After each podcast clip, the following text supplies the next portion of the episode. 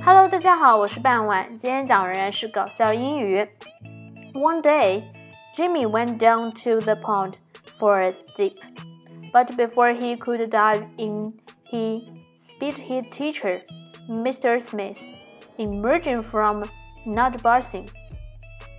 有一天啊，吉米去池塘游泳，但在他跃入水里前呢，看到了他的老师史密斯小姐正在裸泳中冒出了个头。When Mr.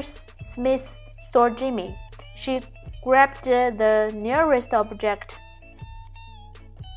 当史密斯小姐看到吉米时呢，她赶紧抓过了离自己最近的一件东西，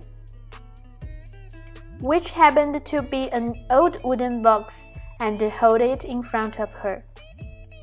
一个旧的木盒子，就用这样一个东西啊，挡在了她自己的前面。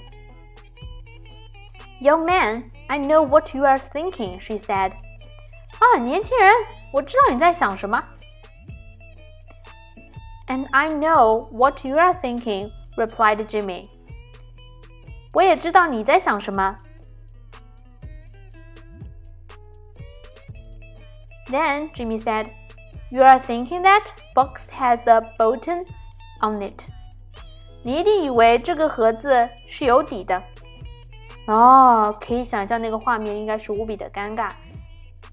以后上课的时候，吉米要怎么面对他的老师史密斯小姐呢？在故事的最后，再把整篇文章念一下。One day, Jimmy went down to the pond for a dip, but before he could dive in, he spied his teacher, Mr. Smith, emerging from not buzzing.